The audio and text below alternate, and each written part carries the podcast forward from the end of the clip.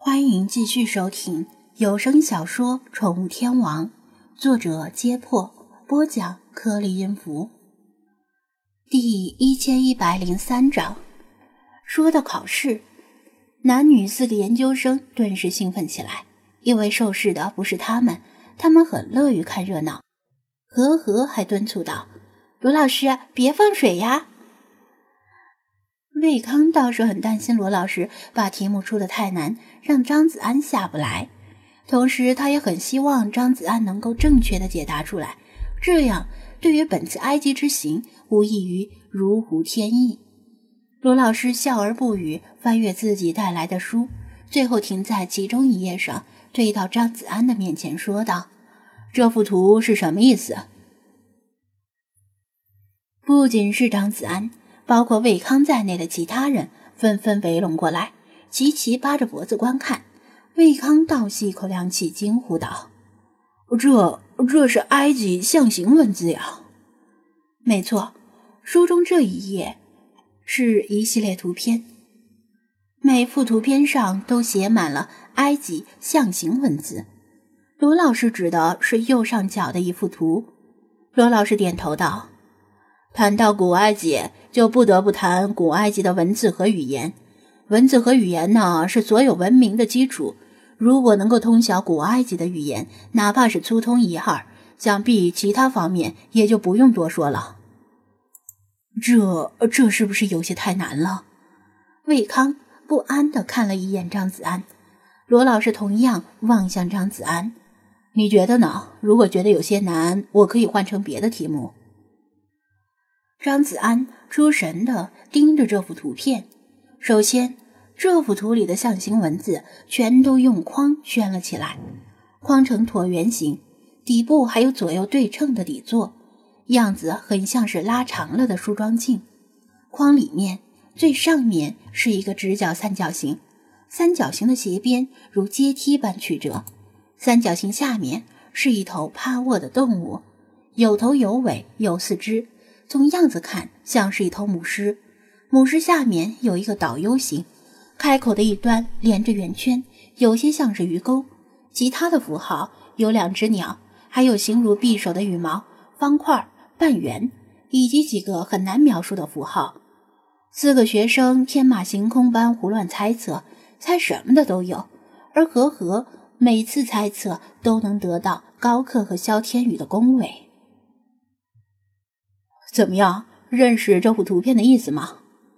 片刻之后，罗老师笑眯眯的问道：“如果我没有看错的话。”张子安胸有成竹的答道：“这幅图片出自罗塞塔石碑，意思是克里奥帕特拉。”克里奥帕特拉，呵呵，重复道：“我怎么听这名字呀？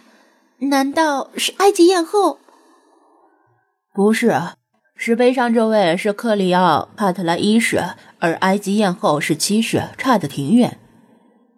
张子安毫不客气地纠正了他。魏康见张子安回答得如此笃定，心中也不由得既欣喜又紧张，以眼神征询罗老师的意见。罗老师也很惊讶：“你是看过罗塞塔石碑，还是学过埃及的文字？这个嘛。”有位朋友对埃及文字很感兴趣，我也是从他那里学到了一些。张子安含糊的回答：“哦，那关于古埃及的象形文字，你还知道些什么？”罗老师追问道。他实在不敢相信，一个普通人竟然认识晦涩难懂的象形文字。张子安略加思索，指着图片说道。古埃及的象形文字呢，是表音加表意的组合，前面的表音，后面的表意。书写的时候啊，可以从左往右，也可以从右往左，或者从上往下，甚至从中间往左右。通常根据文字中的人或动物的脸朝向朝向哪边来决定。一句话通常是主宾结构，跟日语的主宾谓结构正好相反，都挺反人类的。别问他是怎么学会日语的，问就是寓教于乐。魏康和他的四个学生听得云里雾里，完全无法判断对错。但看张子安神情淡定，估计不是瞎蒙的。卢老师合上书本，笑道：“好了，我可以提前下课了。预祝你们此次科考顺利。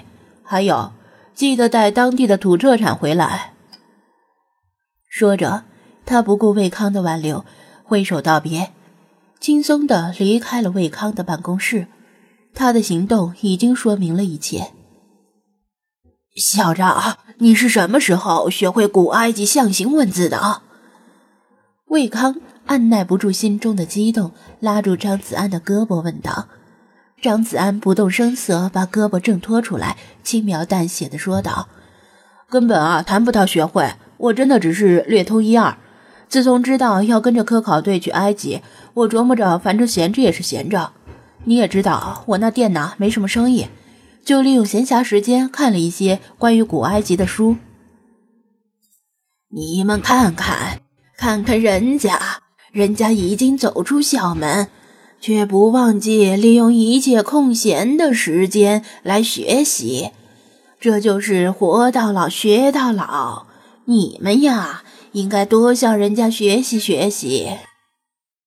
魏康欣喜之余。还不忘趁机教训一下四个弟子，特别是狠狠地盯着学习最不用功的高克。高克无奈地冲张子安苦笑，躲到萧天宇宽厚的身躯后面，避开导师刺人的视线。其实，张子安对象形文字的了解也仅仅是刚刚入门，在行家的眼里，甚至连入门都不算。他确实是利用闲暇时间学习了一下古埃及文字和语言。因为店里有一位现成的老师，只不过这位老师的脾气不太好，他稍微读错或者认错，就会招来一顿白眼加鄙夷。菲娜最先教给他的就是克里奥帕特拉这个名字，包括发音和书写，因此他一眼就认出罗老师的图片上正是这个名字，小小的装了一逼。无论他怎么解释自自己只是粗通一二。魏康都认定这只是谦虚之词，四个研究生更是对他刮目相看。除了杜学涛是真心喜欢学习之外，其他三个人也只是想混个研究生文凭，方便找工作。他们嘴里虽然没说什么，但都对此次埃及之行平添了一份信心。就连和和也是如此，他连续碰了几个钉子，觉得继续找茬儿，估计也讨不了好。反而让自己的形象受损，凭实力赢得尊重，才能够令人信服。他们有信心是好事儿。张子安见状，索性也就默认了，不再多说什么。反正到了埃及之后，万一真的遇到了埃及古埃及的文字、语言、风俗和知识的问题，自然可以请教菲娜。她算是古埃及的活字典和百科全书了。当世无人可比。